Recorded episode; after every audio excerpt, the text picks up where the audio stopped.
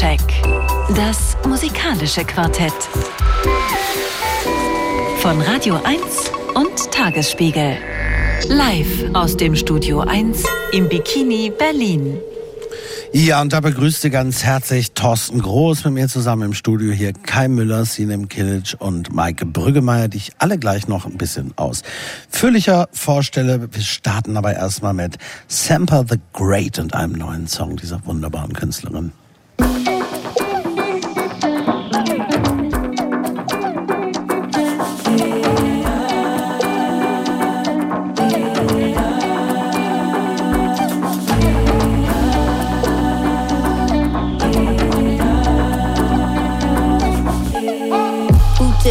Fabric, made that shit classic. That shit ain't average, we did.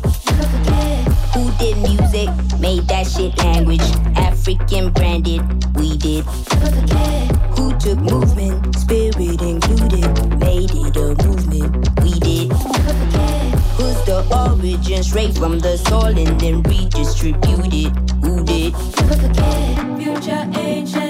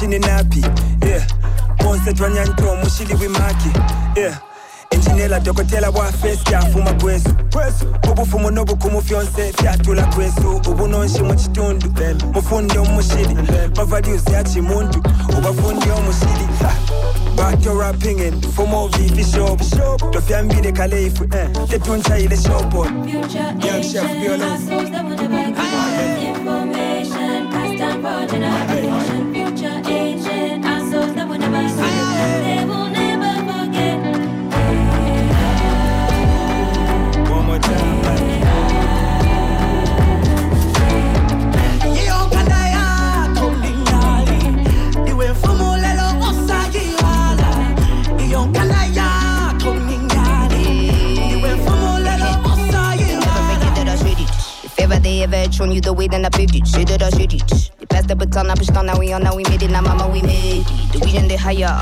Fuck what they told you, my calling is higher. There is no proof I require. Beginning and ending, no way I retire. Please do not come here again. Please do not call me your friend. Please do not rewrite my history, take out my victory, pen in my pen. I wanna say it again. You will remember the name.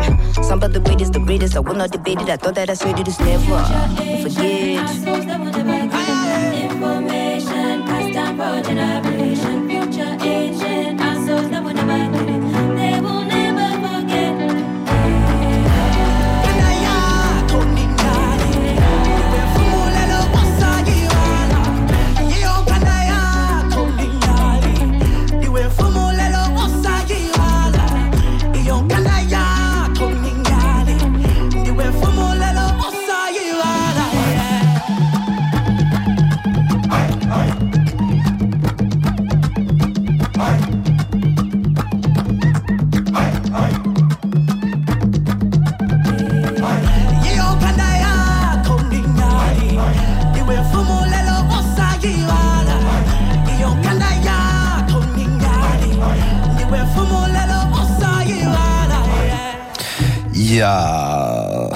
Never Forget heißt das, äh, dieser Song, den wir gerade gehört haben. Das neue Album von Samper the Great heißt As Above, So Below. Und das erscheint am 6. September. Und wenn alles so gut ist wie der Song, dann lohnt es sich, darauf zu warten.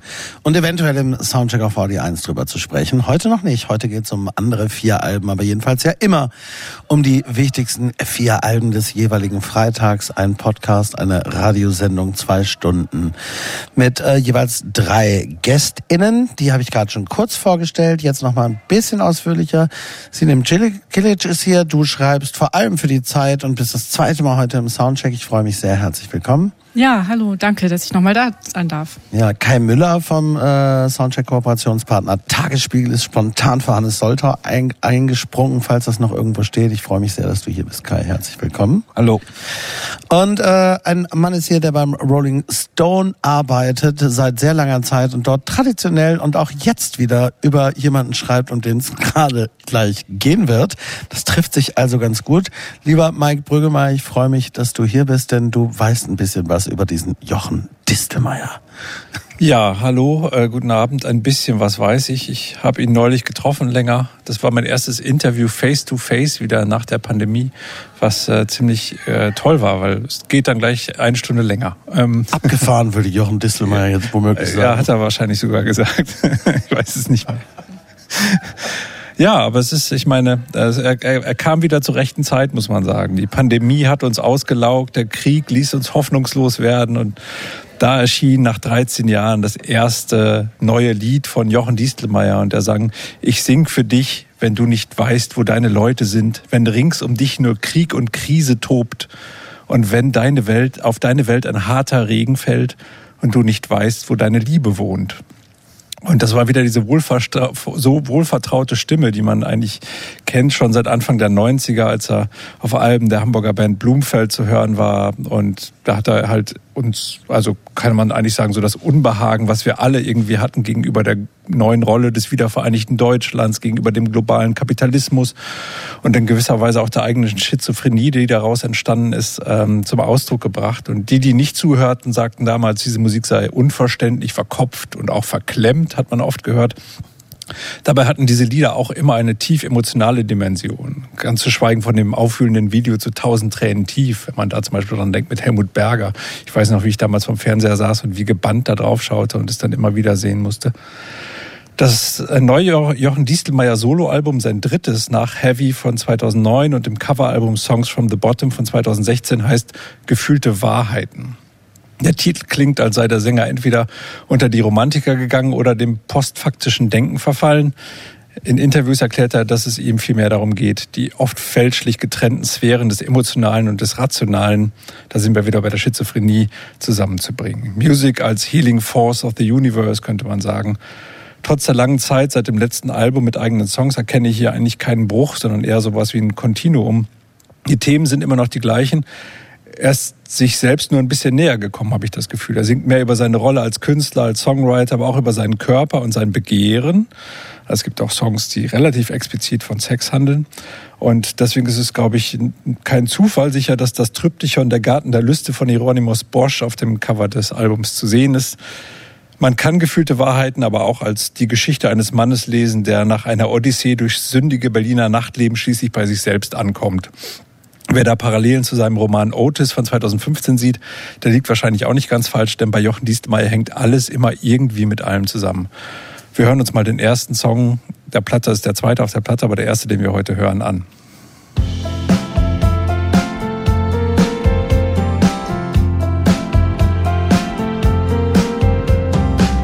Ich geb ja zu, es war längst Zeit, es zu beenden. Ich war nicht stark genug wie Wachs in ihren Händen. Zu lang hat sie mir den Kopf verdreht und auf der Nase rumgetanzt mit ihrem Voodoo. Jetzt bin ich wieder hier und lass die Leere rauschen auf meinem Blatt Papier und will mit niemand tauschen. Draußen wirkt die Welt wie ein böser Traum. Man sieht das Gute kaum, ich mein, was sagt man dazu? Sing für dich so, wie ich es seh. Ich weiß nur eins, ich will zurück zu mir. Zurück von meiner Odyssee. Ich sag's wie es ist, ich will zurück zu mir.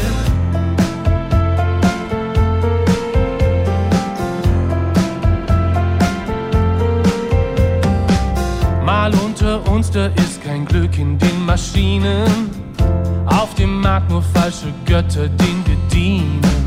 Das Real Life ist den Hatern ins Netz gegangen. Egal wohin man surft, nur verirrte Seelen. Nicht nur Nazis suchen Heil in der Zerstörung. Kommt mir vor, als wären sie Teil einer Verschwörung. Aus Angst Selbsthass und Größenwahn.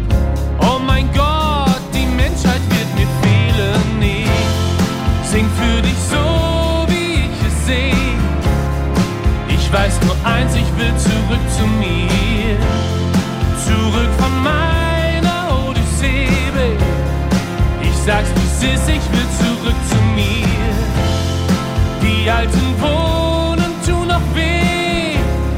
Da hilft nur eins, ich will zurück zu mir. Und singen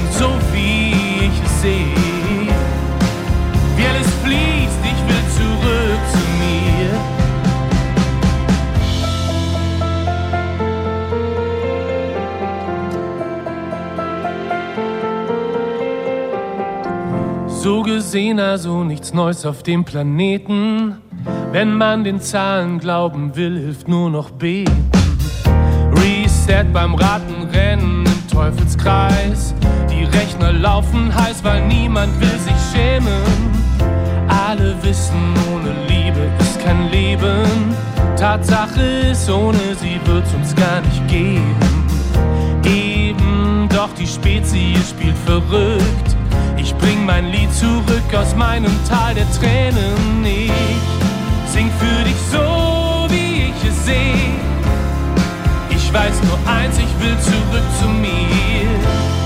Zurück von meiner Odyssee. Ich sag's, wie es ist, ich will zurück zu mir. Und die alten Wunden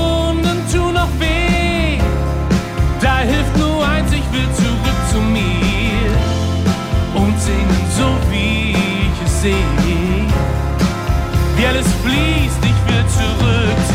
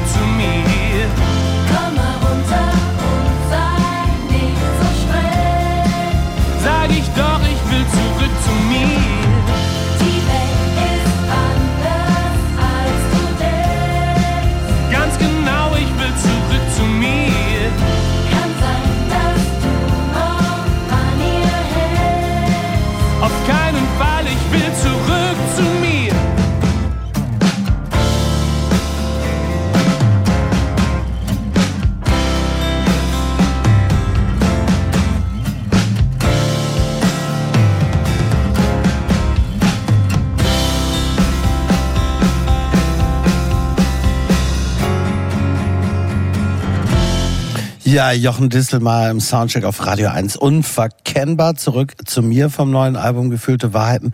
Und Mike Brüggemeier, du hast es gerade erklärt, das ist natürlich, also gerade bei diesem Song, ein totales Kontinuum. Ne? Also der hätte auf Heavy seinem ersten Soloalbum sein können, äh, zumindest musikalisch.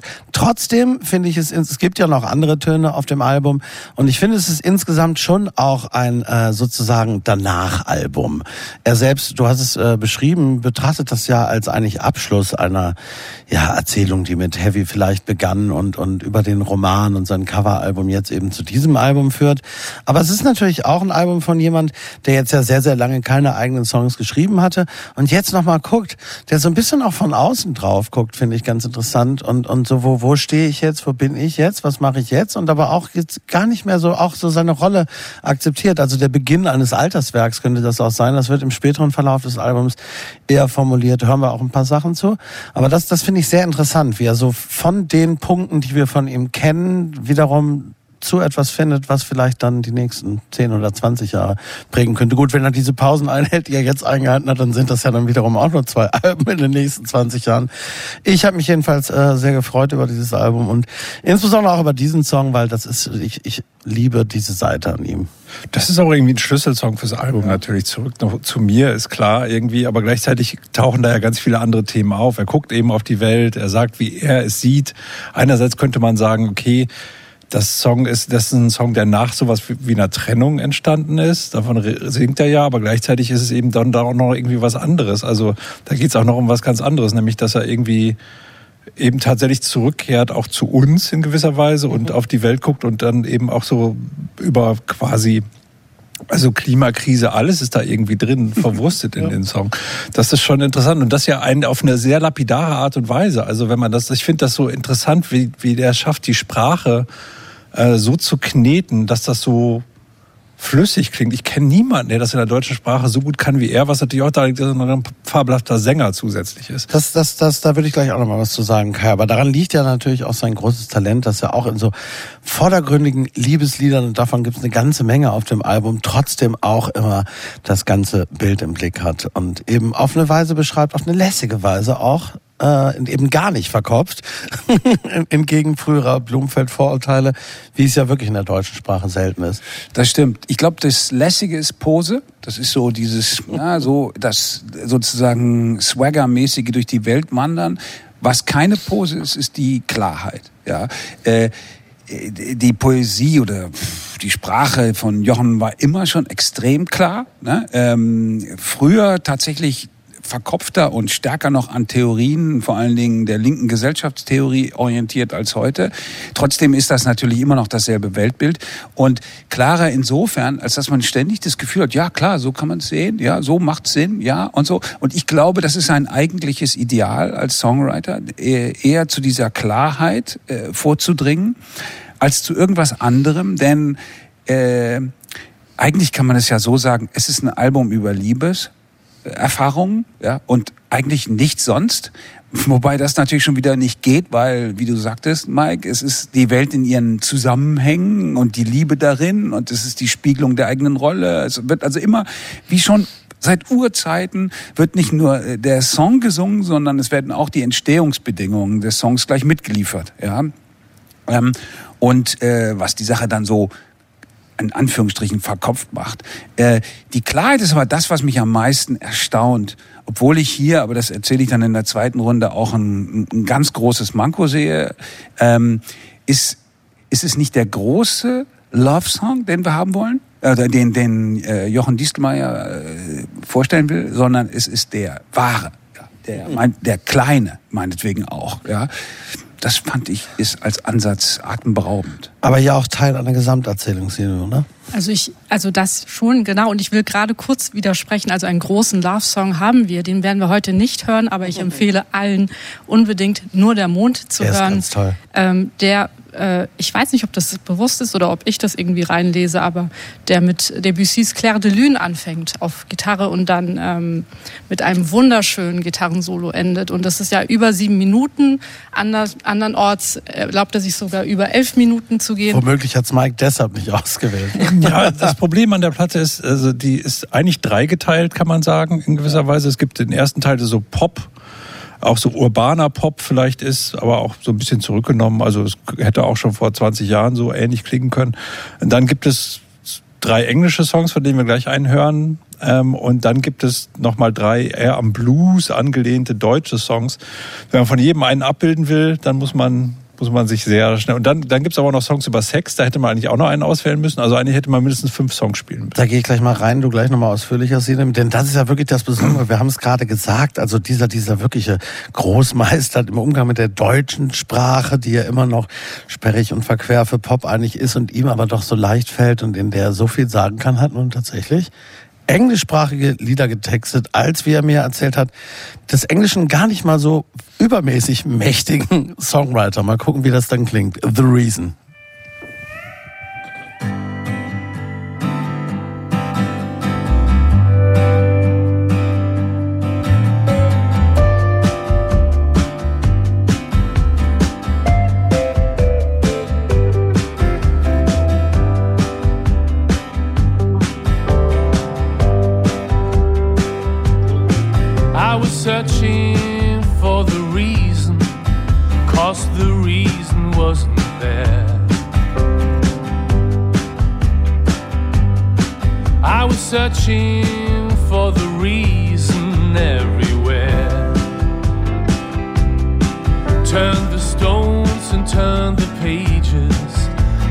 through the mist of ages, and by stages turn myself into a ghost.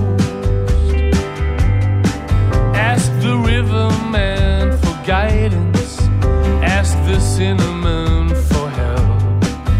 You can kill a man through silence, I can tell. And as I wandered there, high road and blind alley, I assumed that the finale could be hell.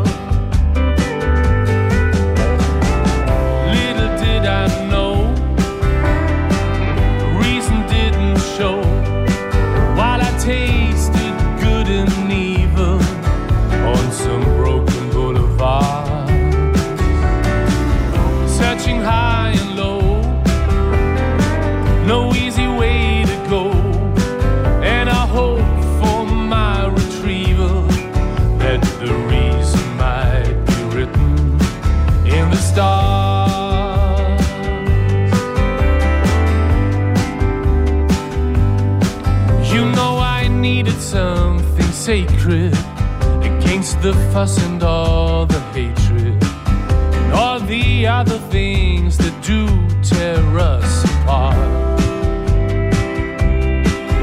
Girl she took me to her temple just to show me an example. Till I found out that she was mental from the start. Like a sailor without anchor, like the beggar and the banker. I was looking for an answer where to go. Every day became a chasm to track down the old phantasm. So I went there under spasms to and fro. searching high and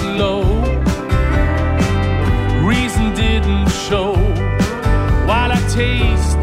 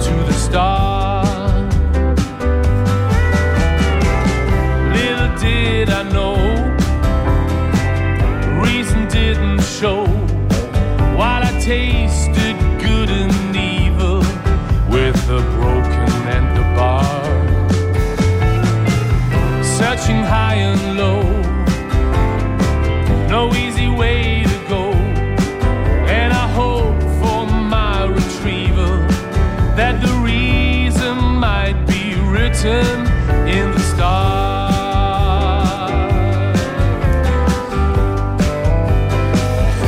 Ja, The Reason, ein englischsprachiger Song, einer von drei von Jochen Distelmar auf dem neuen Album Gefühlte Wahrheiten im Soundcheck auf Radio 1. Und äh, Mike, du hast gerade auch schon mal gesagt, also der Texter Jochen Distelmeier ist natürlich insbesondere während der 90er und Nuller Jahre ausführlichst durchdekliniert worden, war Gegenstand von Seminararbeiten und äh, heißen Diskussionen in Kneipen und so weiter und so fort. Und das alles zu Recht und es lohnt auch weiterhin natürlich die Auseinandersetzung. Ich finde aber, dieses Album bietet wirklich auch mal Anlass, den Musiker Jochen Distelmeier ins, ins Zentrum zu rücken. Denn er ist ein wirklich ausnehmend fantastischer Sänger und auch Musiker, Gitarrist, wie ich äh, bei diesem Album immer wieder merke. Die Art und Weise, finde ich, wie er seine Bezüge einarbeitet. Ich kann diese Schlagerverweise, die manche da hören, zum Beispiel gar nicht verstehen. Also wie er sozusagen durchaus mit so einer europäischen Melancholie und auch so, so, so, so dem, was er halt mitbringt, aber dann an die großen amerikanischen Stile geht mit dieser Band. Ich finde, das hat eine wahnsinnig klassische, analoge, wunderschöne Tiefe und das dann wiederum verbindet, das kennen wir von ihm auch mit seinen so 80er Jahre Pop-Einflüssen. Prefab Sprout wurde da zu Recht immer wieder genannt, kann man auch jetzt wieder äh, als Verweis setzen und einiges mehr. Aber das hat eine wahnsinnige Musikalität, finde ich, dieses Album. Und das ist zum Beispiel auch, äh, Szene, du hast es gerade erzählt, in diesem äh, Mond-Song, den ich auch so sehr liebe, wie dann das Gitarrensolo wirklich da reinkommt und, und da nochmal eine ganz andere Ebene aufmacht und stehen bleibt und so. Und, und viele andere Dinge. Da muss man vielleicht mal Sven Meyer auch einmal kurz erwähnen, den Produzent dieses Albums. Also das ist wahnsinnig gediegen und toll und schön produziert und gespielt und gesungen, finde ich auch. Wobei man natürlich sagen muss, auch das, auch dieses auf Englisch singen, vielleicht ist das so nicht gewollt gewesen, weil ich glaube, er wollte ein ganzes Country-Album eine Zeit lang machen. Und dann kam aber Lil Nas X mit seinem Country-Mash-up und dann hat er gesagt, jetzt brauche ich das ja nicht mehr machen. Also er sieht sich auch in diesem globalen, also wo man denkt, naja Er gut. hat eine Wahnsinns Musikkenntnis. Ja, er kennt alles. Der ist, also er hört alles, er ist neugierig geblieben, der kennt ganz junge Hip-Hop-KünstlerInnen. Alles. Der ist da wahnsinnig tief drin und das strahlt auf sein Werk aus. Aber gleichzeitig merkt man natürlich, dass er sich hier auch, also es geht ja eben schon darum, dass er sich so ein bisschen, also, also seine eigene Rolle als Songwriter reflektiert. Und natürlich, wenn er welche solche, solche Traditionen äh, zitiert wie Country und Blues, dann ist das natürlich auch genau das. Dann ist das genau, also Country als die Musik, die immer also von Gemeinschaftlichkeit irgendwie auch handelt und Blues, die eher von Einsamkeit handelt und vom Abgewandtsein von der Gemeinde und so. Und das steckt da irgendwie alles auch mit drin in dieser Platte. Theoretisch stimmt das. Aber es ist ein hoher Preis, den die Musik dafür zahlen muss. Ich äh, kann dir nicht zustimmen, äh, Thorsten, dass es ein musikalisch interessantes, äh, irgendwie auch vielleicht aufregendes Album wäre. Äh, eigentlich ist das der Gegenteil ist der Fall. Es ist eigentlich sogar musikalisch erschreckend banal. Und ich finde, dass es hier noch einen zweiten äh, zweites Manko gibt, über das ich jedenfalls persönlich nicht hinwegkomme. Ähm, er ist ein guter Sänger, das stimmt, aber er ist ein Distelmeier-Sänger. Er will an das große äh, Gefühl ran, ja, also äh, Soul im Prinzip. Sagen wir mal so im Großen und Ganzen die ganzen Subformen, lassen wir mal weg, Blues oder was das, was es dann natürlich und Country, was es dann immer noch gibt. Er will Soul, aber er sein Körper hat diesen Soul ja. Und das hörst du leider die ganze Zeit. Es gibt Stellen mit einem erschreckenden Vibrato, wo ich mich an die sozusagen schlimmsten Blumfeld-Phasen erinnert fühle, wo das sozusagen dieser ganze protestantische Gestus so durch der, der, der Weltverklärung so da durch, durch Aber es gab doch gar keine schlimmen Blumenfeldphasen. Doch, außerdem gab es natürlich. Und äh, wir vergessen die nur gerne. Ich will damit nur sagen, das ist das, das die, dieses, die Klarheit, von der ich vorhin gesprochen habe, ja, und die ich natürlich für einen deutschen Sänger für das ehrlichste halte, was es überhaupt gibt, denn alles andere ist ihm eigentlich, äh, ist fast allen verborgen, mit ganz, ganz wenigen Ausnahmen. Ähm, trotz dieser Ehrlichkeit kommt sie mit einem hohen Preis daher. Und dieser hohe Preis bedeutet für jemanden wie ihn, der alles durchschaut, dass er eigentlich an, des, an dieses Herzstück, an den Schmerz oder so, auf einer emotionalen Ebene nicht mehr rankommt und die Musik auch nicht. Ja, das finde ich ja bei dem einen Song, den wir gleich noch hören, zum Beispiel anders. Aber vielleicht ist das auch ostwestfälischer Soul. Vielleicht verstehe ich den daher anders als du. Szene, hast du Ahnung vom Ostwestfalen Soul? Ja, der nächste Song führt uns ja nach Berlin. Da singt er von Berlin und sagt, mit gebrochenem Herzen meinem Schmerz zu entfliehen, ließ ich alles zurück und fand Trost in Berlin. Jeder, der hier lebt, glaube ich, sieht sich Ja. direkt dort geborgen in diesen Ja, aber Zeilen. ey, weißt du, dass er die berühmten Blumfeld-Zeilen, die haben mich durch zehn Jahre getragen, ne? Die Menschen, nee, komm, wir gehen nach Berlin, dort, wo die Menschen aus Heimweh hinziehen. Das hat Ja. in den 90ern gestimmt und ich dachte nur, wow, wie muss man drauf sein, um das zu sehen? Jetzt ist es manchmal, und das ist wirklich ja auch ne, einfach sehr persönlicher, es ist seine Erzählung, da gibt es keinen Protagonist.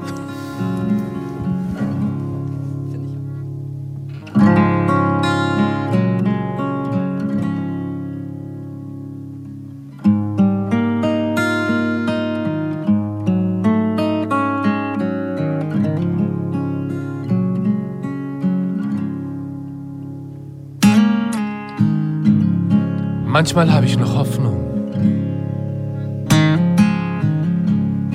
Manchmal fehlt mir der Mut. Manchmal bin ich gefangen zwischen Trauer und Wut.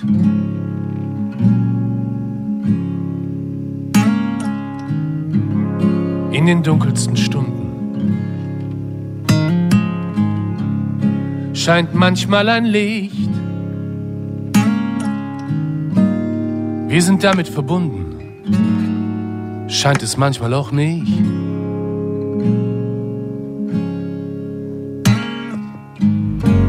Doch so wie jetzt sitze ich oft hier und denke still an dich.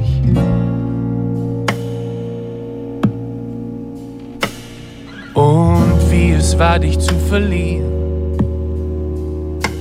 Nun, es war zu viel für mich.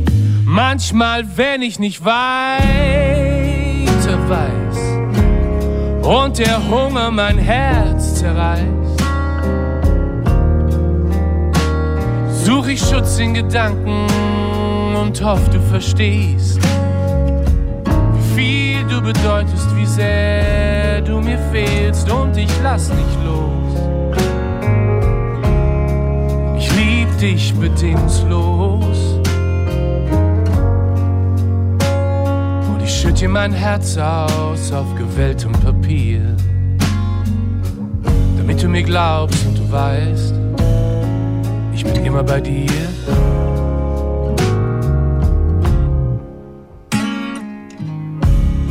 Mit gebrochenem Herzen.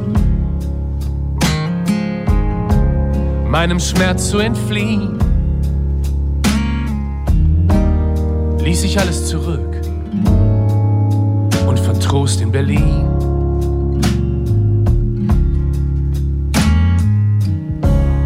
Manchmal scheint hier die Sonne und die Winter sind kalt. Manchmal ist es wie früher, manchmal fühle ich mich alt.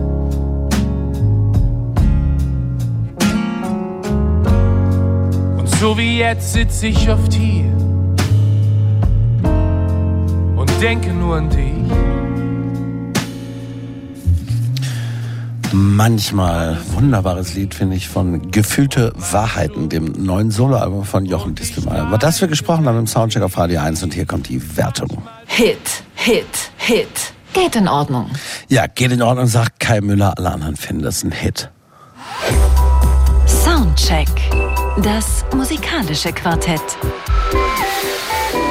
Von Radio 1 und Tagesspiegel. Live aus dem Studio 1 im Bikini Berlin. Ja, und da geht's jetzt weiter mit Sinem Kilic und einer Frau namens Regina Spector, die Album der Woche auf Radio 1 war. Das passt ganz gut. Jetzt kommt noch die Soundcheck-Wertung und du erzählst auch nochmal bitte einmal kurz, mit wem wir es da zu tun haben. Ja, also selbst wer meint, Regina Spektor oder ihre Musik nicht zu kennen, wird früher oder später zumindest beim Netflix and Chill einen Song von ihr gehört haben, hatte sie doch in gefühlt jeder dritten Serie einmal einen hörbaren Cameo-Auftritt auf dem Soundtrack zum Beispiel. Bei Serien wie Grey's Anatomy, Orange is the New Black, wo sie sogar den Titelsong geschrieben hat, Lena Dunhams Girls, Sex Education und so weiter und so fort. Was nicht verwundert, sind in mir immer wiederkehrende The Themen in ihrer Musik doch. Liebe, Tod, Religion und das urbane Leben, natürlich damit Referenzen in ihrer Heimatstadt New York und haben daher auch kein Verfallsdatum. Doch wer ist eigentlich Regina Spektor? Regina Spektor kam in einer sehr musikalisch russisch-jüdischen Familie im sowjetischen Moskau zur Welt. Während der Perestroika emigrierte ihre Familie in die Bronx und ihr geliebtes Petrov-Klavier, auf dem sie ihre ersten Tastenerfahrungen gemacht hat, musste sie dabei in Moskau zurücklassen. In New York angekommen waren sie und ihre Familie dann plötzlich Russians, während sie in ihrer alten Heimat nur auf ihren jüdischen Glauben reduziert wurden.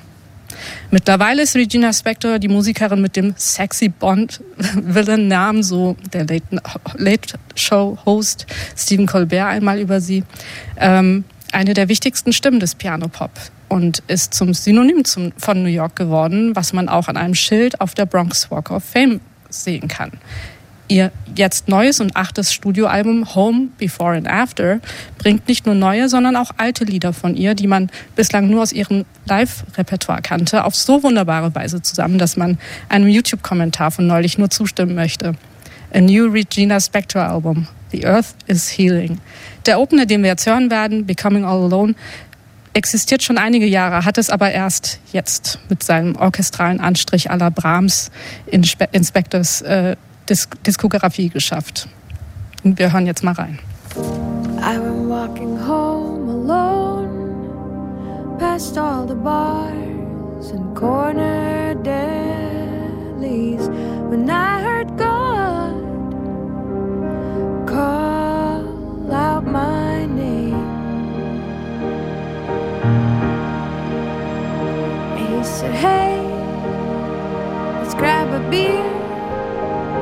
Late we both right here. And we didn't even have to pay. Cause God is God and He's revealed. And I said, Why doesn't it get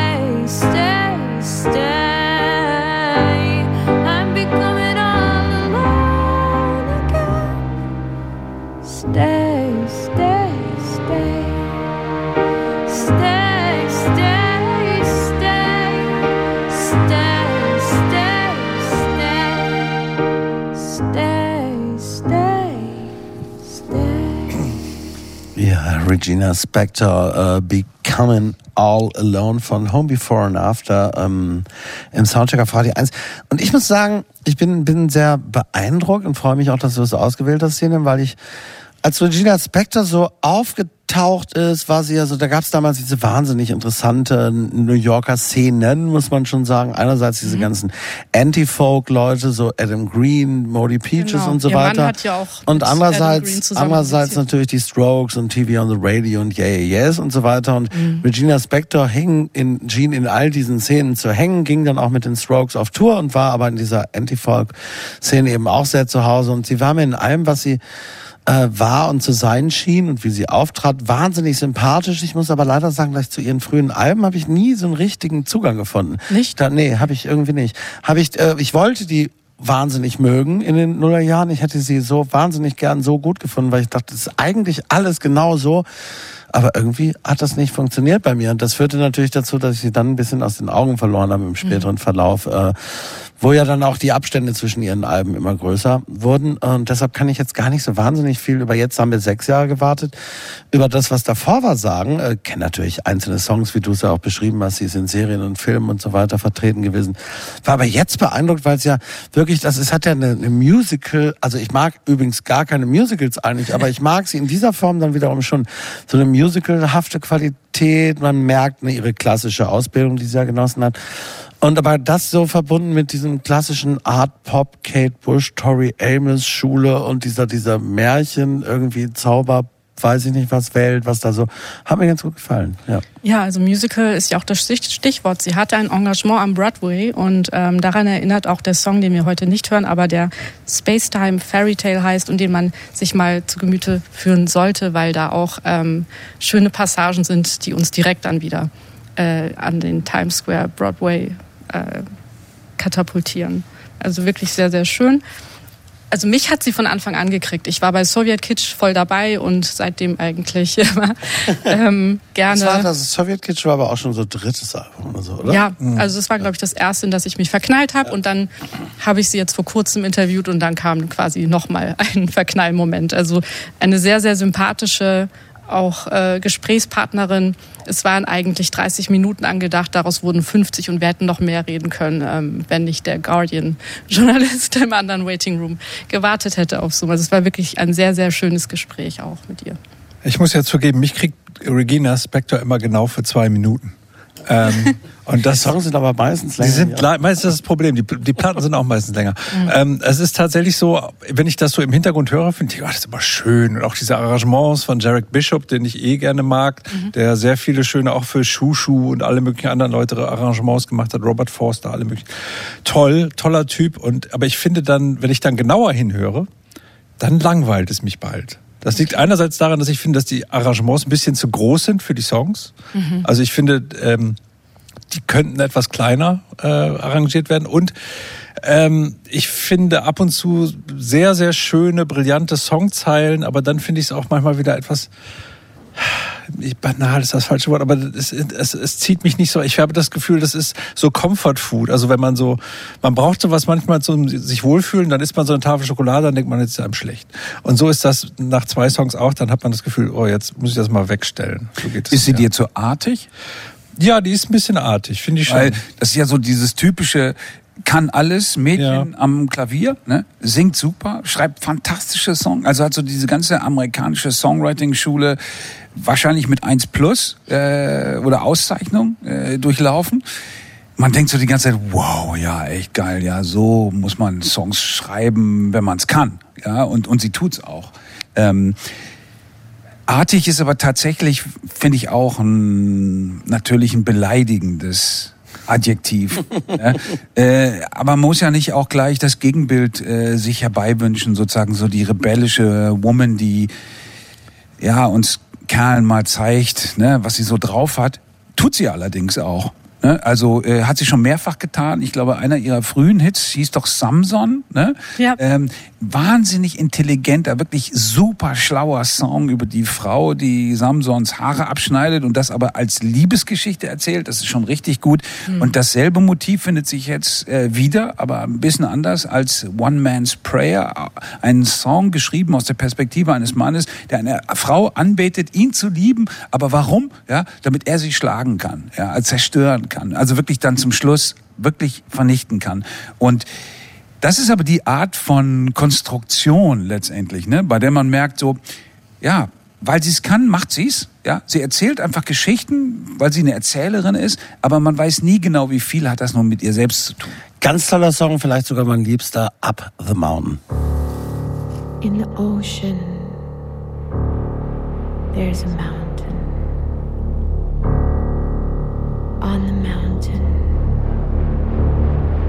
there's a forest. In the forest, in the forest, there's a garden. In the forest, there's a garden. In the forest, there's a garden. In the forest, there's a garden. Gotta get in there, gotta get in.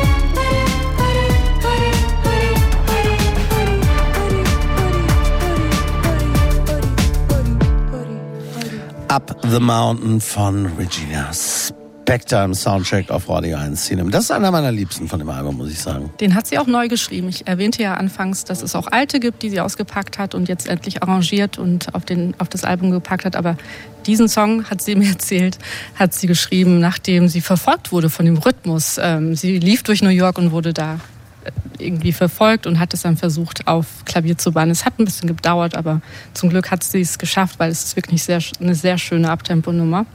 Ähm, ja, und als dritten Song habe ich mir Lovology ausgesucht, weil was für ein schönes Kofferwort einfach. Äh, etwas solch Irrationales wie die Liebe ausgerechnet mit dem verkopften Logos zusammenzubringen, ist einfach genial.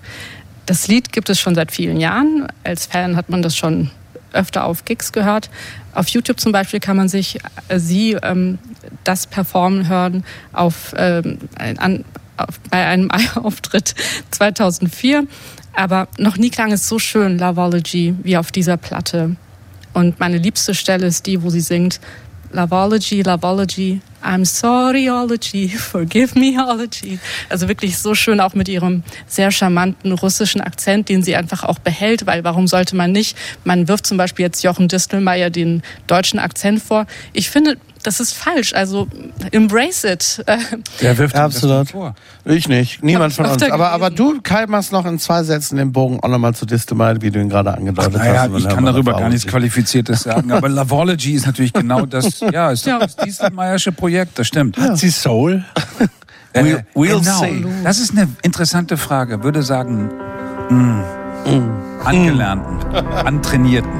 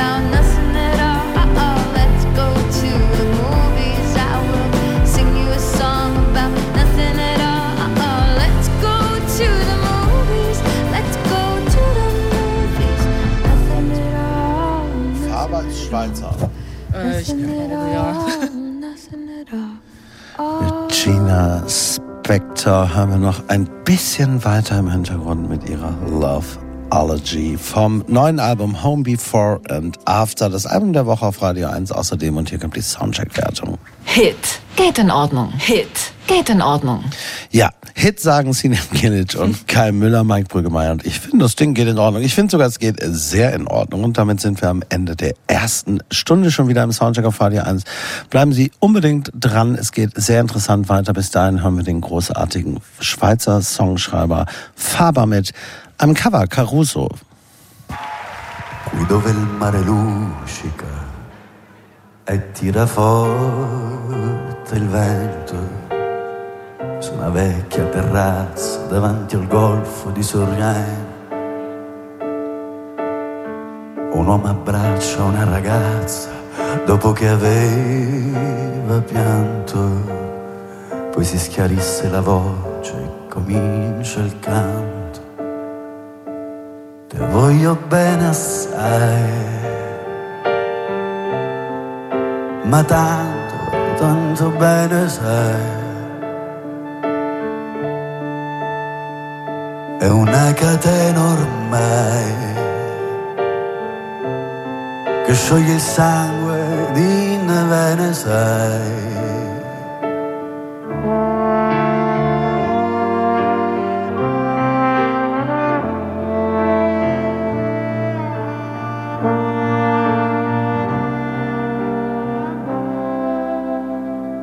Vide le luci in mezzo al mare, pensò alle notti là in America.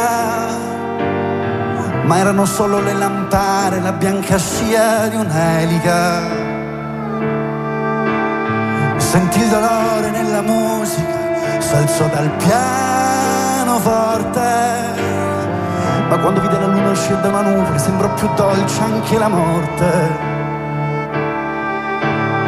Guardò negli occhi la ragazza, quegli occhi verdi come mare. Poi all'improvviso una lacrima, lui credette di affogare. Te voglio bene assai,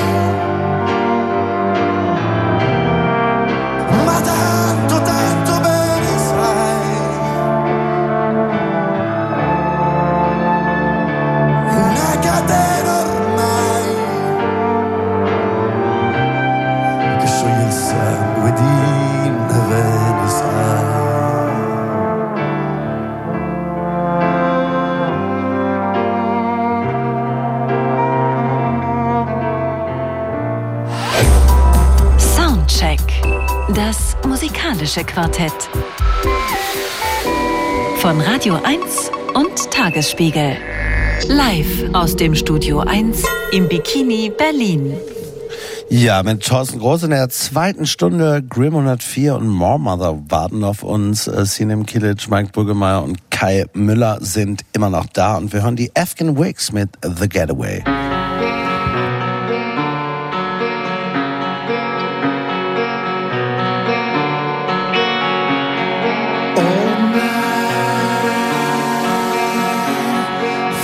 To send. Wait for me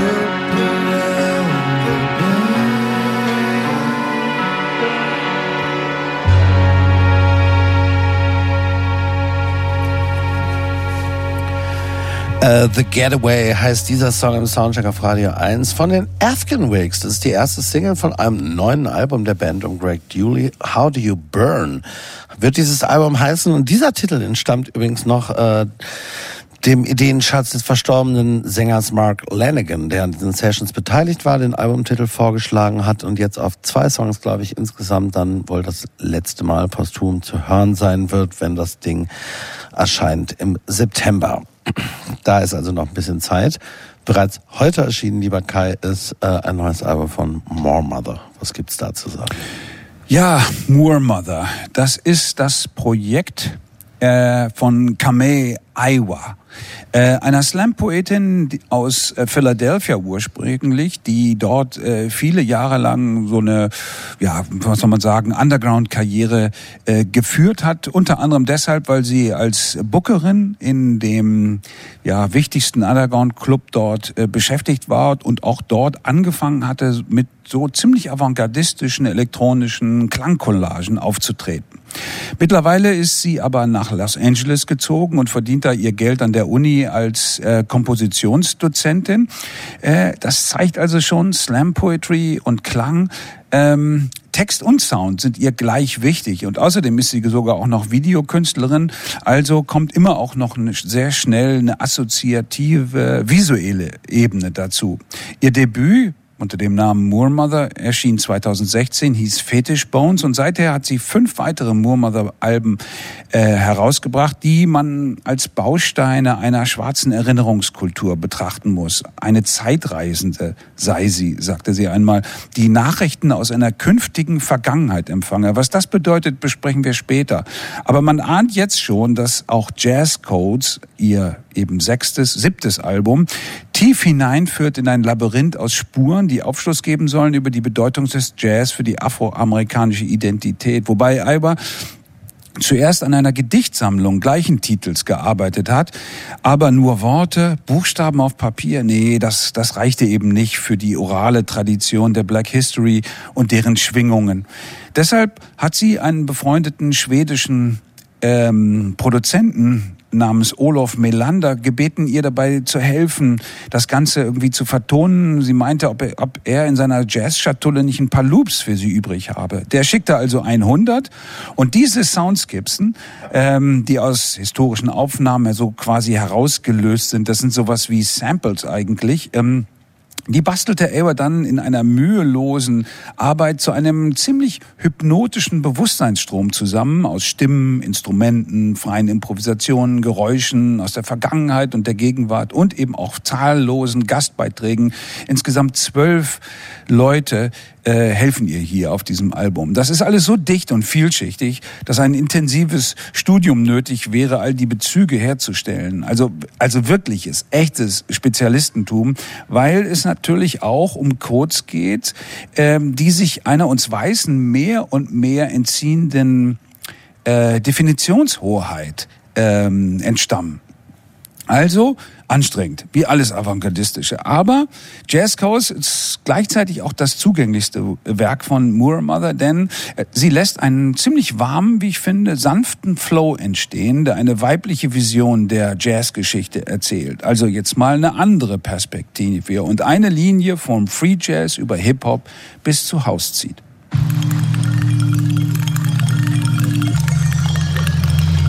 Quantum. Quantum in the moment. Let your imagination lead you. It knows everything you don't know yet and can't be aware of as our common reality unfolds linearly. Listen to your body beat. It holds the time and memory of all your mothers and grandmothers before, and they have been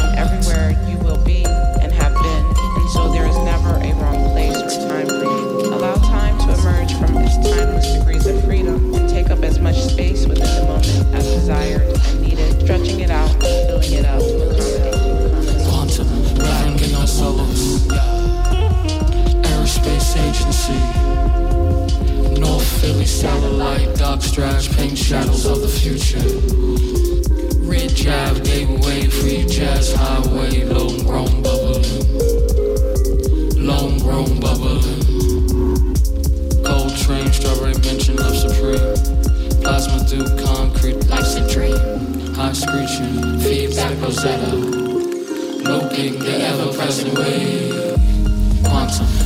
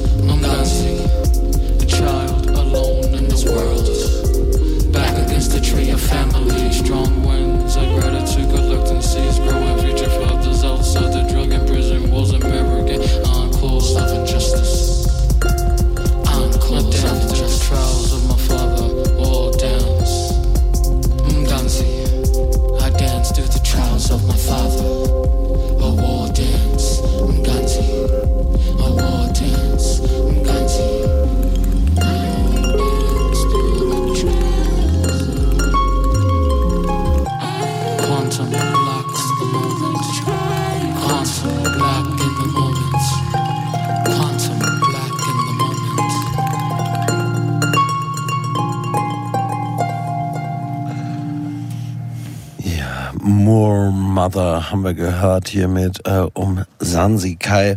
Du hast gesagt, ja, anstrengend. Es ist natürlich, es ist wahnsinnig ambitioniert. Ich finde, die einzelnen Stücke sind ja sehr, sehr kurz äh, auf diesem äh, Album, was sie ja, glaube ich, auch schon angekündigt hatte zum Zeitpunkt ihres letzten Black Encyclopedia of the Air, so ein bisschen als Nachklapp, dass da nochmal was komme.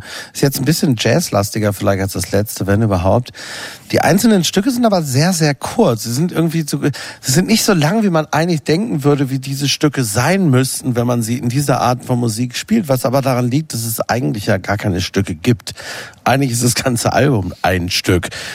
Abgegrenzt werden wiederum die Texte. Ne? Es sind ja, es sind ja, es ist ja, das, das gewinnt beinahe so, das ist fast so eine Art dann wiederum äh, avantgardistisches Hörbuch, so kann man es vielleicht auch betrachten, dieser, dieser afroamerikanischen Diaspora-Leidensgeschichte und so weiter, ne? wo sie ja auch als Kuratorin auftritt, nicht nur dieser äh, über 100 Jazz-Samples, die ihr da geschickt wurden, viel Spaß, habe ich auch gedacht, das hat bestimmt Freude bereitet, aber sie hatte ja im Lockdown Zeit, sondern auch der vielen Künstlerinnen und Künstler, die da außerdem auftreten, ne? die sie alle so inszeniert und einsetzt. Ja, das Interessante daran, wenn du sagst, zwei Minuten sind die Stücke oder so lang, das Interessante ist, das ganze Album ist ja auch ein Spiel mit Zeit, also generell. Also es einerseits hat man das Gefühl, also sie redet auch davon, dass es sowohl um Gegenwart als auch um Vergangenheit als auch um Zukunft geht, manchmal im selben Moment. Ähm, es gab diese, diesen, diesen tollen Term, den, glaube ich, Simon Reynolds und Mark Fisher mal geprägt haben über englische äh, elektronische englische Musik Ontology, also die Geisterkunde in gewisser Weise, also so die Idee, eine Nostalgie für eine Zukunft hervorzurufen, die nie eingetreten ist. Also in Zwei Fall, große britische Pop-Theoretiker. Genau, Einer leider verstorben. Ja. ja. Die, also so die Idee ähm, zu sagen, es gab diesen Afrofuturismus Ja. einst und äh, den lassen wir wieder aufleben. Gleichzeitig wissen wir aber, dass alles, was da, also was da gesagt wurde, irgendwie nie eingetreten ist. Ähm, und es hat sich auch nichts verbessert in der Gesellschaft. Also wir sind immer noch genau da, wo wir damals waren. Und gleichzeitig äh, denken wir aber auch schon weit wieder darüber hinaus, indem wir das anders deuten, indem wir unsere eigene Erzählung da draufsetzen. Das ist sehr, sehr komplex. Das ist eher so eine Art Seminararbeit teilweise, habe ich so das Gefühl. Ja, absolut. Und sie ist, teilweise ist es auch ein bisschen unheimlich, wenn da diese Stimmen aus der Vergangenheit auf einmal auftauchen. Vor allem äh, ähm, auch so Leute wie Mary Lou Williams, also so die erste große Jazz-Komponistin, äh, Stride-Piano-Spielerin, die auch von Duke Ellington anerkannt wurde und so weiter, die eben so als, als eine der wichtigen zentralen Figuren hier auch auftaucht. Und das finde ich, ich finde das unfassbar faszinierend äh, tatsächlich. Und ich habe mich in diesem Album schon beim ersten Hören irgendwie verloren. Irgendwann wusste ich auch nicht mehr so richtig, wo ich war. Aber dann habe ich es nochmal und nochmal und nochmal gehört. Und ich, also da, da kann man wirklich süchtig nach werden, nach dieser Platte. Es hat, glaube ich, auch seinen Zweck erfüllt, wenn man sich darin verhält. Ich glaube, genau das soll dieses Album auch leisten. Und ähm, als eine, die viele Seminararbeiten lesen muss im eigentlichen Beruf, kann ich sagen, also das ist, wenn es eine sein soll, wirklich eine sehr gelungene. Ja, das ist vielleicht der, der So, jetzt falsche Begriff, kurz- aber es geht um das Akademische, oder? Es geht eigentlich uns um den akademischen Diskurs, wenn Ja, wir das ja, sagen. ja, ne? ja. Ähm, ja. ja, die Verkopfung, die ist natürlich stark. Ich, ich, mir ging es genauso wie dir, Mike. Ich war auch verloren. Ich, ich äh, ja, fand dieses, diesen afrofuturistischen Ansatz immer total spannend. Äh, also äh, den Ansatz besser als die Musik zum Beispiel von Sun Ra, ja, der ja der große Säulenheilige äh, dieser Idee ist. Aber ähm, ähm, hier kommt, finde ich, als spannende Frage noch hinzu, ob sich dieses Album sozusagen einreiht, und das ist eine Frage, die ich nicht beantworten kann, in diesen entsprechend im Moment in den USA ganz intensiv geführten Diskurs um schwarze Identität. Also nach dem Motto, müssen wir unsere Vergangenheit kennen, um Zukunft gestalten zu können? Das ist ja der ganz banale, aber letztendlich historische Zusammenhang, um den es hier geht.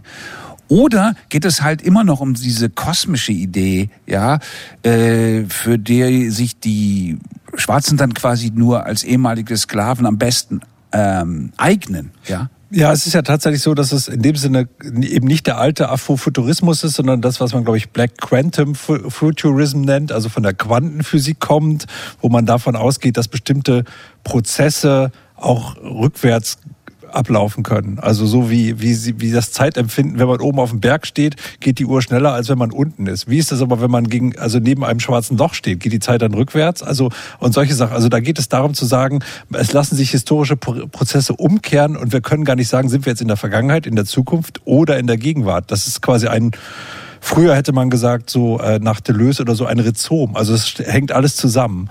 Und das, ähm, das ist eine neue Sichtweise, die eben darüber hinausgeht, lustige Hüte aufzusetzen und auf Sunra zu machen, sondern eben tatsächlich das Ganze nochmal etwas zu akademisieren, wo man dann natürlich auch sagen kann, ja, aber das ist dann so sehr akademisiert, dass man das vielleicht gar nicht mehr in die Praxis oder in das praktische Handeln umsetzen kann, was man den Franzosen ja damals auch immer vorgeworfen hat. Das sehe ich schon auch, aber gleichzeitig finde ich das äußerst spannend, sich das mal so zu vergegenwärtigen, also wie das, wie das läuft. Und es geht natürlich da eben einerseits um, um diesen Futurismus, andererseits eben auch um diese ganzen Narratologie und Erzählungen und so weiter, was uns Ja. hier immer beschäftigt. Ich meine, es gibt ja äh, bezaubernde äh, sozusagen so Soundschnipsel, unter anderem von Coltrane. Und wenn der auftaucht, dann kommen mir die Tränen. Und jedes Mal denke ich mir, hey, wow, wow, das bringt sie und naja, andere, viele andere Sachen, die sie anspielt, die kenne ich irgendwie auch. Und die Frage, die ich da habe, darf ich da eigentlich Tränen haben? Sind diese, ist sozusagen der Schmerz, der da jetzt eigentlich transportiert wird, der war ja wahrscheinlich nie an mich adressiert. Ich habe ihn aber natürlich als den meinen erkannt. Aber darf ich das oder nicht? Und da- dass die Musik solche, so eine Frage stellt, finde ich schon mal eine Leistung. Aber dass sie mich nicht gleichzeitig blockiert, wie zum Beispiel frühere Alben von Moore Mother das total tun, weil die irgendwie halt so Elektropunk äh, Soundgewitter über einem niedergehen lassen und da bin ich dann raus. Ja, also diese Musik, die umschmiegt mich, die will mich dahin führen, dass ich, dass ich dasselbe fühle quasi. Ja. Ja, ich finde sie, also vielleicht liegt es auch einfach darin, dass sie Fotografie studiert hat am Art Institute in Philadelphia. Sie ist eine sehr visuelle Musikerin für mich. Auch ich, also diese ganzen Klangcollagen, ich sehe da auch irgendwie was, während ich das höre. Ähm, und das Ganze ist, als ob man irgendwie wirklich an einem abstrakten Gemälde sich äh, entlanghangelt mit dem Blick und immer mehr entdeckt. Und das ist toll. Moore Mother, wir haben es gesagt, hat auf diesem Album sehr, sehr viele Gästinnen dabei. Hier hören wir sie mit Wolf Weston und Akil Navarro. Dust Together.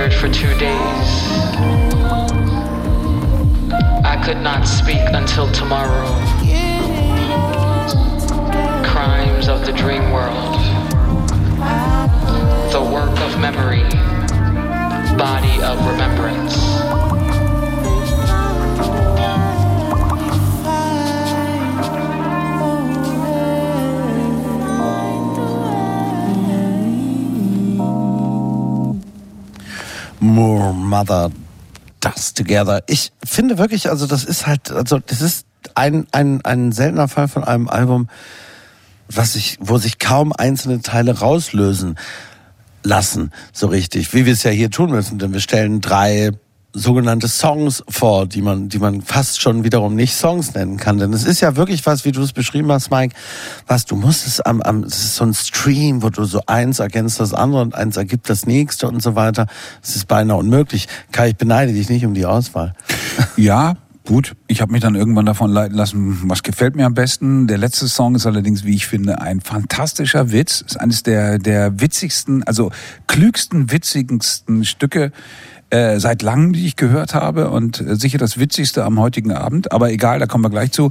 Ähm, es ist so, was man noch stärker vielleicht mal kurz sagen muss, es fängt mit Free Jazz Improvisationen an, das haben wir vorhin gehört, und es endet tatsächlich bei so avancierten House Beats, ja. Also es wird quasi für unsere Ohren immer hörbarer. Die Jazz-Elemente drängen sich immer mehr zurück und so. Und da merkt man dann schon, dass hier der sogenannte Zeitstrahl, um den es hier geht, ja, äh, natürlich vor allen Dingen das Narrativ ist, ne, einer, wie soll ich sagen, einer Kultur der Schwarzen, in der sich, in der sie sich quasi zu Hause äh, fühlen.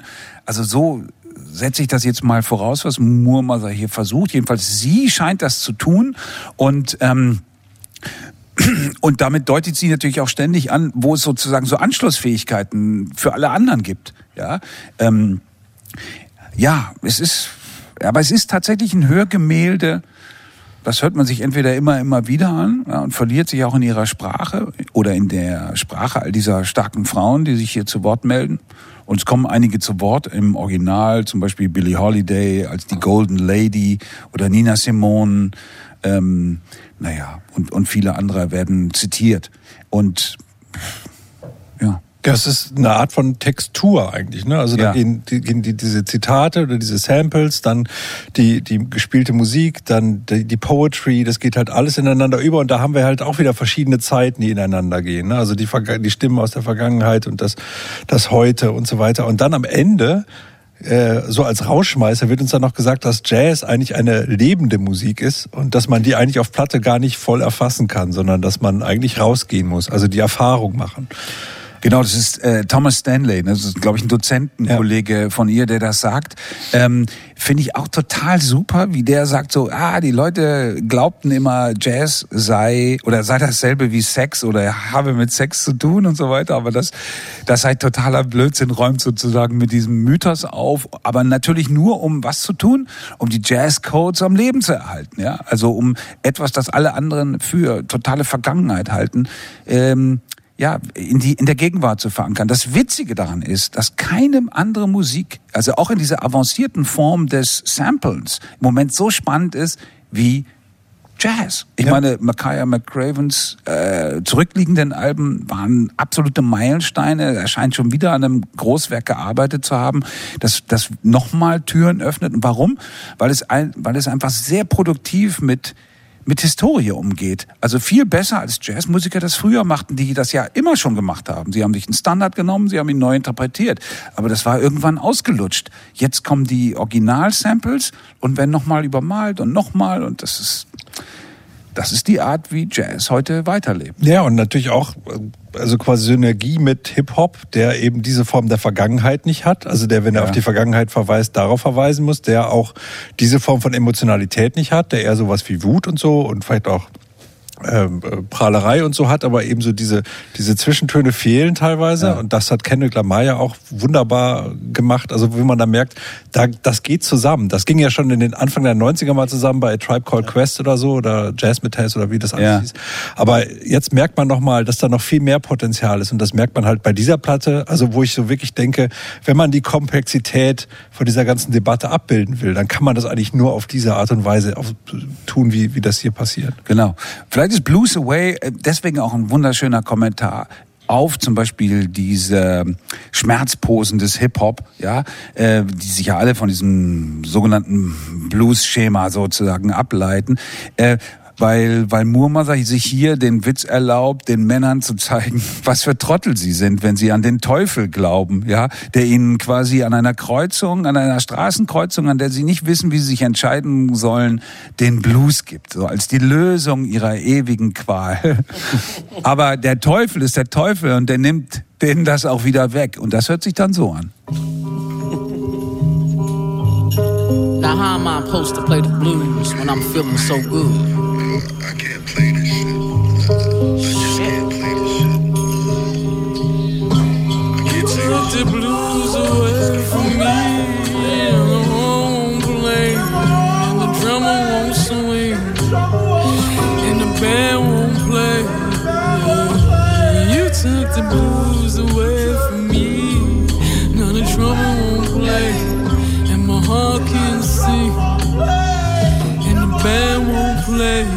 took the blues away from me. Now I'm alone on the stage. I don't ways. I don't feel no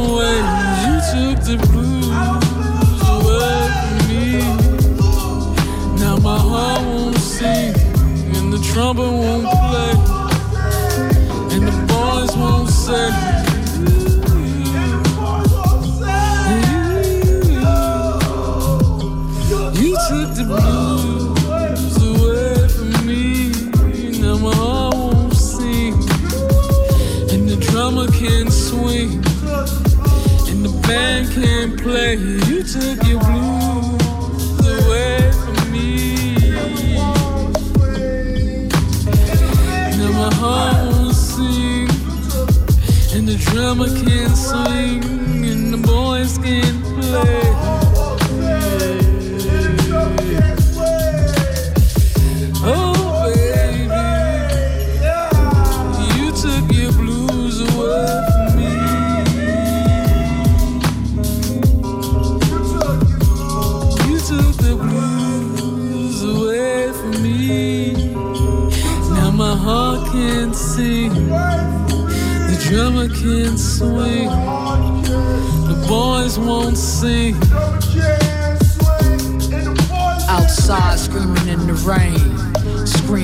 Rain, the rain. My heart can't contain all the parts that I'm to blame.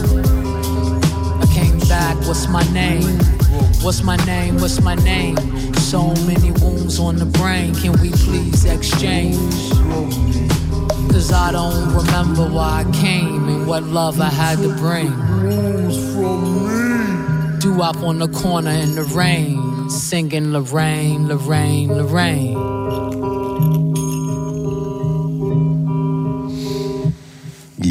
Blues Away war das hier. Mother vom neuen Album Jazz Coast. Dem, ja, ein Jahr ist es, glaube ich, ist ja, das ist das letzte erschienen war. Sehr produktiv gewesen auch. Die Frage kommt die Soundcheck-Wertung. Hit, Hit, Hit, Hit. Ja, und genau dann muss man immer gar nichts mehr erklären. Soundcheck. Das musikalische Quartett. Von Radio 1 und Tagesspiegel. Live aus dem Studio 1 im Bikini Berlin. Ja, gebürtig stammt er aus dem nordrhein-westfälischen Krefeld, aufgewachsen ist aber überwiegend in Niedersachsen. Der Rapper Grimm 104, der bürgerlich Moritz Wilken heißt. Wir werden gleich im ersten Song werde ich schon beschimpft, dass ich ihn so nenne als Journalist. Aber es ist nun mal so, er heißt so. Ich will mich da gar nicht irgendwie, ich, ich da handle im Dienste der Informationspflicht. Bereits in seiner Jugend machte dieser Moritz Wilken eine Menge Dinge, die Deutsch-Rapper dem Klischee nach eigentlich nicht machen. Er absolvierte ein freiwilliges soziales Jahr, arbeitete in der Redaktion des Polly-Magazins, wo es um Stärkung und Förderung der Demokratie und einen ausgewogenen Dialog unterschiedlicher gesellschaftlicher Gruppen geht. Später nahm er sogar noch ein Studium der Volkswirtschaftslehre auf. Aber Hip-Hop ist eben für alle da und von Anfang an war auch für Moritz Wilken da. Er machte ein Praktikum nämlich außerdem in der Redaktion des Portals rap.de und lernte dort den Rapper Testo aka Henrik Bolz kennen, mit dem er in der Folge das Rap-Duo zugezogen Maskulin gründete. Über zehn Jahre formulieren zugezogenen Maskulin bereits eine einigermaßen singuläre Stimme im deutschen Rap. Das kann man so sagen. Da gibt's vielleicht noch die Antilopengang. So viele andere gab's dann nicht, die dieses Brevier beackert haben. Und in diese Jahre fielen ja der Aufstieg der neuen Rechten, die sogenannte Flüchtlingskrise, eine Zunahme, Entgrenzung eines hemmungslosen Turbokapitalismus und all diese Themen fanden Platz in der Musik von zugezogen Maskulin. Man könnte also sagen, dass der journalistische Blick, äh, der ja ursprünglich auch mal ausschlaggebend war, äh, da auch Eingang in die, die Texte gefunden hat auf jeden Fall, die stets der Lage entsprechend angemessen schwarzseherisch allerdings auch rüberkamen. Wobei zur Wahrheit dazu gehört, dass auch die Party bei dieser Band nicht zu kurz kam. Parallel hat Grimm 104 von Anfang an aber auch eigene Musik gemacht, immer Solo-Sachen veröffentlicht. Und nun äh, hat der Kollege Testo gerade mit Nuller Jahre einen von der Kritik durchaus viel beachteten, ich habe noch nicht gelesen, ich weiß nicht, wie es der Runde geht, aber viele sagen, es ist ein gutes Buch, Coming-of-Age-Roman, so über seine Jugend während der sogenannten Baseball-Schlägerjahre in der ostdeutschen Provinz veröffentlicht. Und auch Grimm 104 blickt auf ganz andere Weise, aber auf seinem neuen und insgesamt dritten Soloalbum Imperium immer wieder zurück auf seine eigene Jugend. Die sind beide jetzt so Anfang 30, ich glaube 33 ist er. Ja, äh, Jackass, MTV gucken, rumhängen in den Gängen von Videotheken, Kifferei, äh, neue und alte Nazis. Reflexionen vielleicht auch über die Frage, was das Hip-Hop-Leben dann noch bietet, wenn, wenn man eben dann Anfang 30 ist. Dazu Trap-Collagen, R&B, überschnappende Rhymes am Rande der Hysterie, weil es ist schon alles immer ne, so sehr, sehr unsicher in vielen.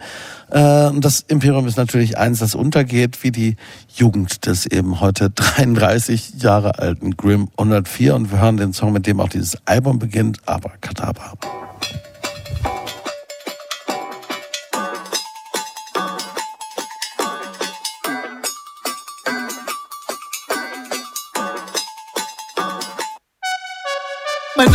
Name Moritz Anton Wilken, Hass, wenn Journals mich so nennen, weil ich seit Jahren mich nicht begreife. Die tun so, als würden sie mich kennen.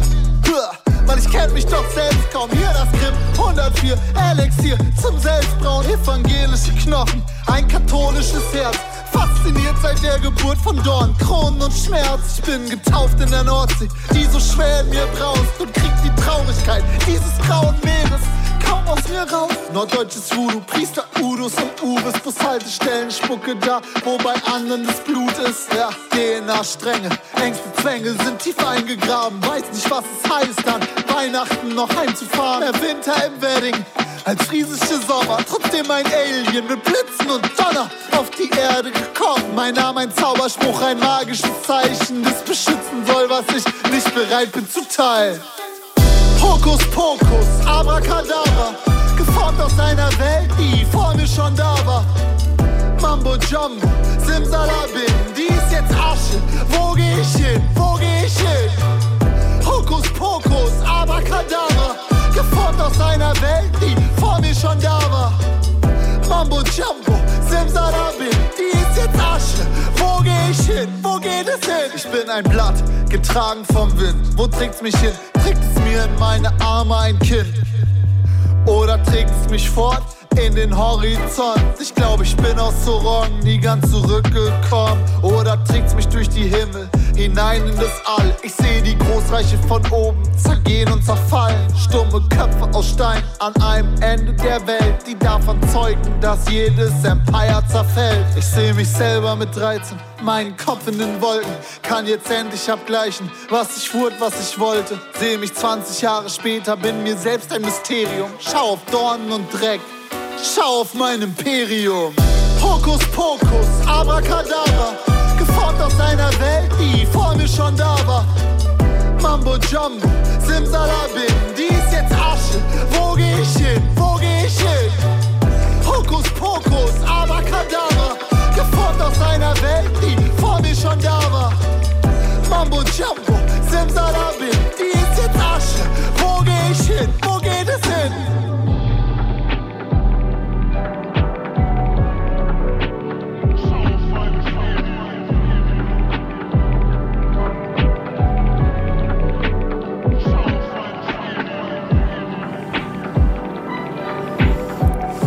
Ja, Grimm 104 Abracadabra vom neuen Album Imperium. Genau, das ist eine der ersten Zeilen, ne, wo er gleich sagt, ich hasse es, wenn Journus mich, wenn er bei seinem Vornamen genannt wird, beziehungsweise bei seinem bürgerlichen Namen, aber ja, wir müssen ja einmal äh, doch sagen, wie er heißt.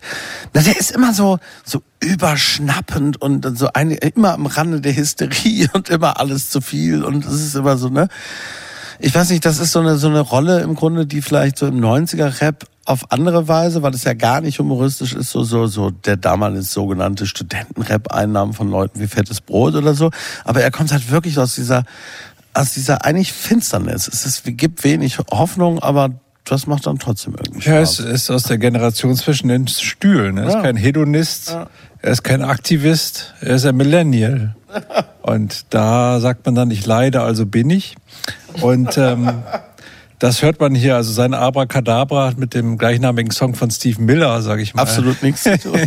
nichts zu tun. Ich finde es irgendwie gut. Also ich, äh, ich, es ist mir etwas zu viel Leidensdruck vielleicht in der Sache. Also ich finde es, ich wäre sehr gern an der Nordsee aufgewachsen, ähm, war mir nicht vergönnt. Ähm, für ihn scheint das äh, eine Form von Trauma zu sein. Ähm, aber also ich finde es, äh, ich finde es sehr, sehr interessant. Ich finde auch irgendwie, dass es was hat, lustigerweise von von Ich-Maschine von Blumfeld. So Total. diese Idee, seine eigene Geschichte in Verbindung oder in Verhältnis zu setzen zu der Geschichte des Landes, aus dem man kommt, in dem man lebt. Äh, bei ihm heißt es in einem Song, als ich eins war, war Hitler 100. Bei Blumfeld hieß es damals und 33 war Adolf Hitler Gottes Sohn. Also das ist alles irgendwie da, also es gibt da schon Verbindung und, und, und so, so eine, so eine, sagen wir mal, etwas jugendliche Schwermut, so ein Pathos hatten die frühen Blumfeld ja auch. Ich habe das vorhin gedacht, als du äh, in deiner Anmoderation von, von äh, Distelmeier sinngemäß gesagt hast, dass ein Unbehagen ausgedrückt wurde über dieses wiedervereinte neue Deutschland und natürlich auch damals schon den Aufstieg der damals neuen Rechten mit Rostock-Lichtenhagen und so weiter und gleichzeitig Globalisierung, Turbokapitalismus und so weiter. Das sind ja alles Mechanismen, die seitdem überdreht haben und noch viel weiter. Und jetzt sind wir aber mit ganz ähnlichen Themen woanders und das ist tatsächlich eine große Parallele. Ja, man könnte, auch. man könnte auch eine Hauntology machen und könnte quasi früher Blumfeld-Samples da reinmachen. Und Bitte hätte, nicht. Hätte, und, also ich marschiere, dann hätte man, hätte man das auch. Ja, das, also ich finde, ich finde das äh, hochinteressant, auch eben der Leidensdruck okay, aber äh, Und es ist natürlich auch mit Blick darauf interessant, dass es ja eben einmal die West- und die Ostjugend ist, die da ne, zusammengeführt wurden, nämlich wirklich äh, Testo, der, der diese, dieses Buch jetzt, ich weiß nicht, ob es einer von euch gelesen hat, möchte ich, glaube ich, ganz vielleicht ganz gerne noch tun. Aber so wirklich ja so eine ganz klassische Baseball-Schlägerjahre Nazi-Ostprovinz-Jugend irgendwie durchlebt hat, offenbar. Und eben er, der, der einmal aus Nordrhein-Westfalen und dann, glaube ich, war sechs oder sieben, glaube ich, als, als er dann da nach Norddeutschland er hat, äh, hat, hat, Glück gehabt, dass er so- kein Bay- Bayer-Uerdingen-Fan geworden ist. das, das, Da war- dann da war er zu jung. Die Schwarzserie wären dann erst die Songs jetzt geworden. Äh, und, und wie, wie sich das zusammenführt, das ist, das ist auch Ja, was aber das ist ja Besonderes. die Band, äh, Natürlich. beziehungsweise das Duo. Er macht das ja hier allein. Ja. Und was er für sich zu sagen hat, also klar, westdeutsche Jugend so weiter, das, das springt man natürlich total drauf an, weil man denkt so, jupp, das könnte ich auch gewesen sein, ein bisschen jünger, aber eigentlich ist hier die Fragestellung äh, die eines Rappers, Anfang, Mitte 30, der sich fragt, ja, äh, was habe ich denn eigentlich erreicht? Äh, was ist denn das jetzt hier? äh, was ich hier Leben nenne. Äh, Geht's hier noch um was? Äh, Ist irgendwas wichtig?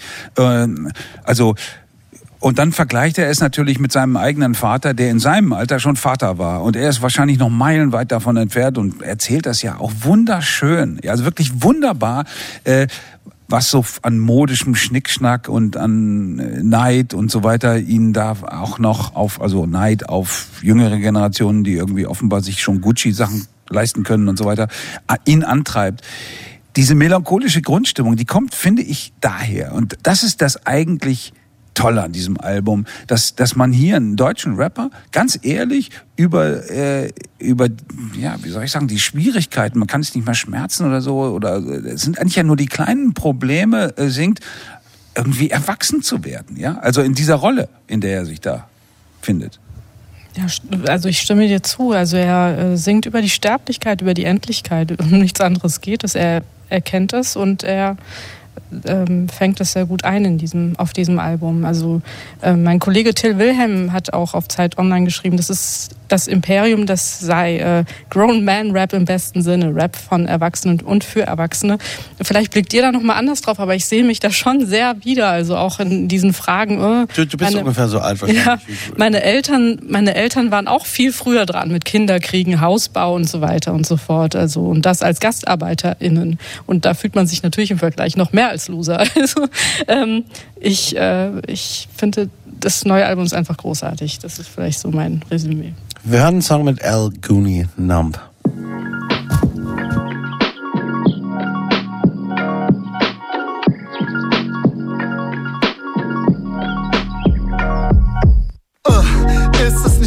Grausam, die Sonne, sie scheint auch.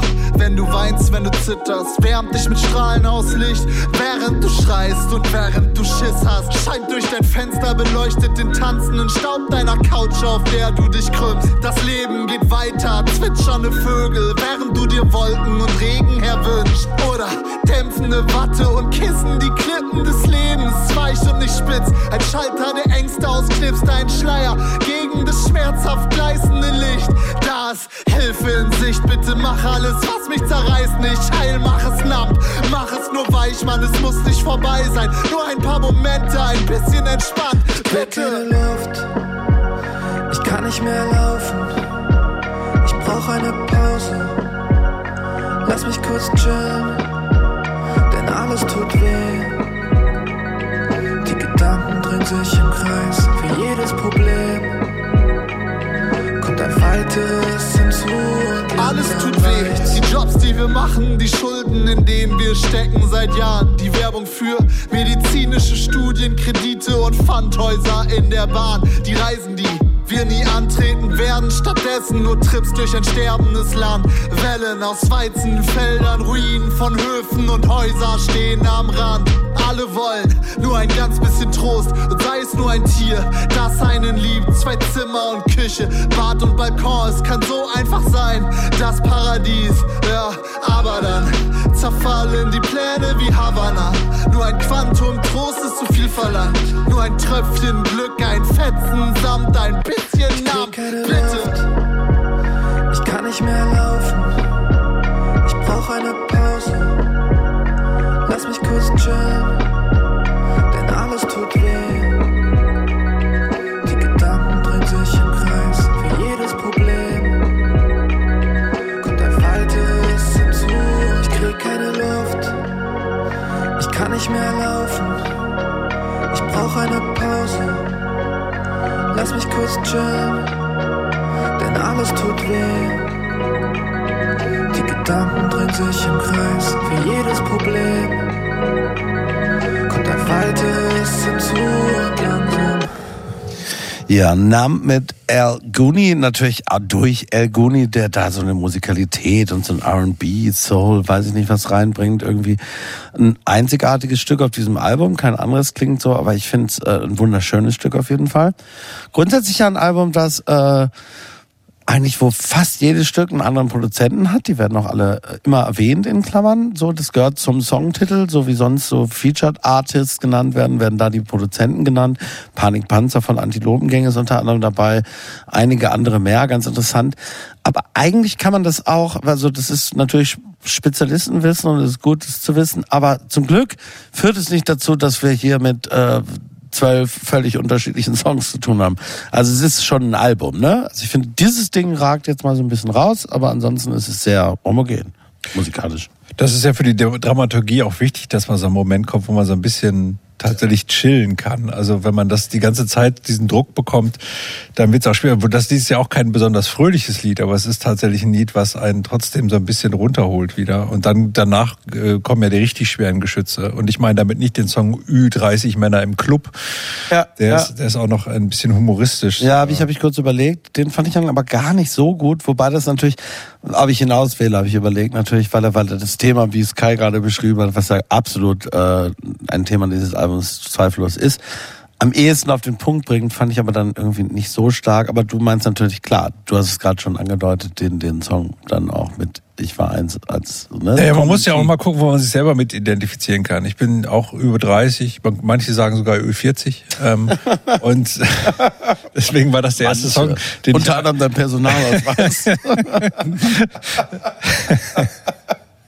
Und, und deswegen war das der erste Song, den ich angesteuert ähm, habe tatsächlich auf der Platte. Aber ich, ich finde tatsächlich, die ist ja auch, das ist ja eine sehr kurze Partie, die ist 30 Minuten lang, aber das ist Songs sind irgendwie- alle sehr kurz. Ja, genau, aber das ist irgendwie auch die richtige Länge dafür, finde ich. Also es ist tatsächlich ähm, und es, es hat auch irgendwie zum Ende hin wird es auch nochmal. Sonnenuntergang heißt das letzte Stück, da wird es auch nochmal so ein bisschen versöhnlicher. Also es ist jetzt nicht so, dass man die ganze Zeit äh, äh, nur Leid hören muss oder ertragen muss. Ja, ich finde, selbst wenn er die sozialen Spannungen, so nenne ich es mal, ne, ähm, der Gegenwart und relativ hellsichtig beschreibt, ne, also das das hat, ist auch eine seismische Qualität dieses Albums. Das ist im Prinzip, im Prinzip die, hm, warum sagen, den wirtschaftlichen Niedergang vorwegnimmt, vor dem uns im Moment alle warnen, ja, und der ziemlich real äh, auf uns zukommt.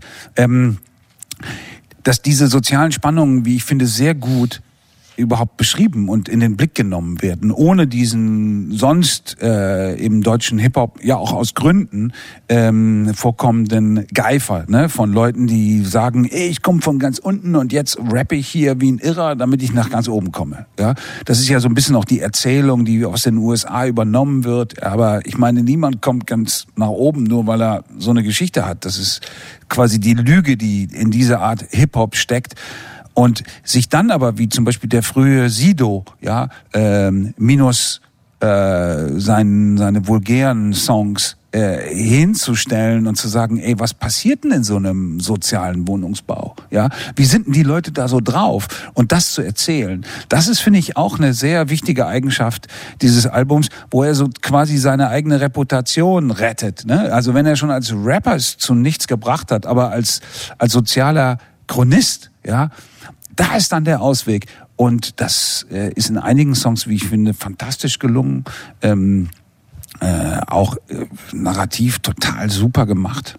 Und, äh, und dann eben, das wollte ich noch kurz loswerden, nicht mit so einer so einer nervigen Stimme. Verstehst du? Er ist natürlich energisch, aber seine ist Stimme ist nicht nervig, so wie die von Casper. Die fand ich ganz schlimm beim letzten Album. Da dachte ich nur, grauenhaft, grauenhaft, da stimmt irgendwas grundsätzlich mit dieser Musik nicht. Hier passt alles zusammen. Also auch die Stimme, das, was er zu sagen hat, das Energielevel, mit dem es formuliert ist, irgendwie rund.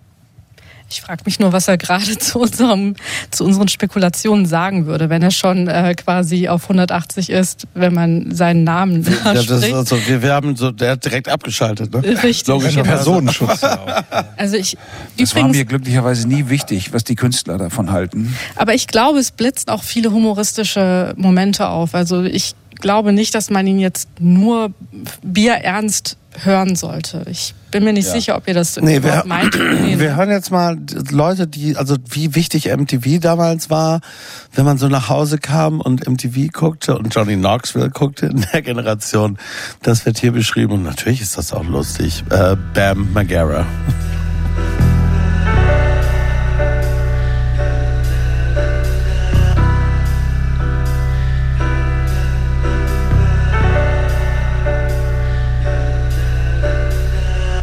Als ich elf war, klar, ich geh nicht aufs Gym, ich geh nur auf Real, aber dafür war da die Schule und mein schon zu Ende und MTV für mich da, ja. MTV Crips mit Redman, lasse das Cash in der Box drin, boxe dich weg bei Tekken, ohne zu gucken und freu mich auf Johnny Knoxville.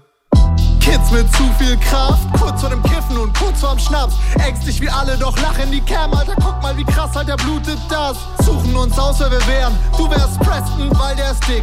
Ich wär gerne so funny wie Steve-O. Bitte nicht Knoxville, denn der traut sich nichts, ja. Doch wahrscheinlich wär ich eher Bam Margera. Denn ich streite mich täglich mit meinen Eltern, Brigitte und Willi und Phil und April. Uh, unverwundbar. Zünd mal das Handspring darunter. Fahre mit D-Ballern los an die Stelle, wo gestern ein toter Hund lag. Unverwundbar, uns ist klar, dass wir Rapstars werden. Niemals sterben, Rock'n'Roll wie Ryan, Dave und Aaron. Unverwundbar, Punkrock wie Johnny, Steve und Chris. Und wenn ein Stunt nicht klappt, gibt Hades und zurück, ja. Doch viele haben das nicht geschafft. Und Hades gibt auch kein mehr zurück. Das hat nichts zu tun Kraft, sondern einfach mit Glück. Und viele haben das nicht geschafft. Und Hades gibt auch kein mehr zurück. Und das hat nichts zu tun mit Kraft, sondern einfach mit bin 32, räum meine Küche auf, sauf dabei Foros und Cola. Klick mich durch YouTube, krieg ein Video, Vorschlag und werde schlagartig sober. Uh, beim Wein am Wrack des Porsche 911 von Ryan Dunn. Aufgequollen und blass, ein bisschen wie ich, denn 20 Jahre sind lang, ja. Stein, ein fremdes Gesicht in Pfützen, Spiegeln und Fenstern. Doch auch Fotos meiner Kindheit zeigen nicht mich, sondern nur noch Gespenster. Meine Eltern werden älter, alte Freunde werden Eltern. Ich ruf viel zu selten an, weil so erinnert an das Ende. Sehne mich sehr nach Unsterblichkeit, schreibe Songs aus Sicht von Vampiren. Kann Nächte nicht enden lassen. Gib mir noch Shots, gib mir noch Bier. Lass doch noch Club, lass doch noch Bar, lass noch Tanke, bisschen saufen. Vor den Ufern des Sticks, in den Nebel eintauchen. Doch viele haben das nicht geschafft. Und Hades gibt auch kein mehr zurück. Das hat nichts zu tun mit Kraft, sondern einfach mit Glück. Und viele haben nicht geschafft. Und Hades gibt auch kein mehr zurück. Und das hat nichts zu tun mit Kraft, sondern einfach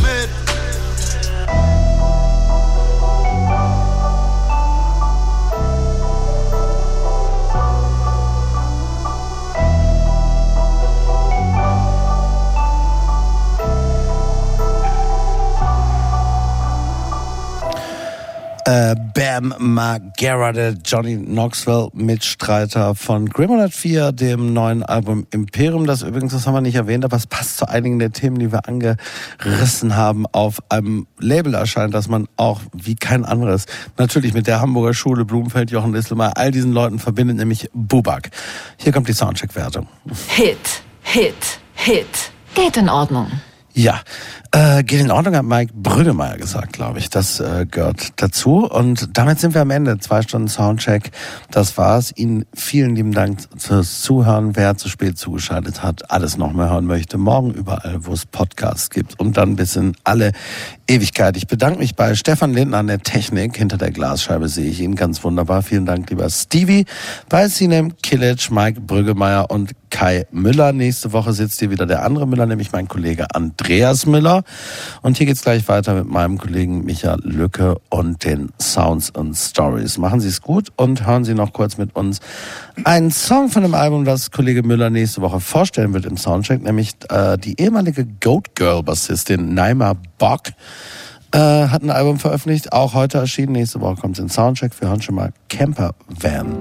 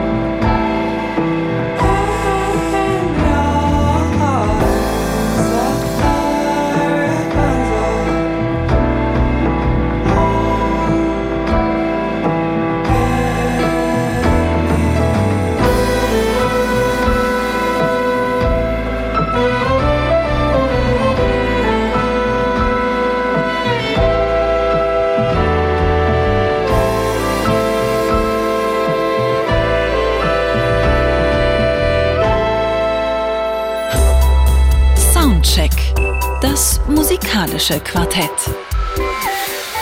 Freitags ab 21 Uhr auf Radio 1.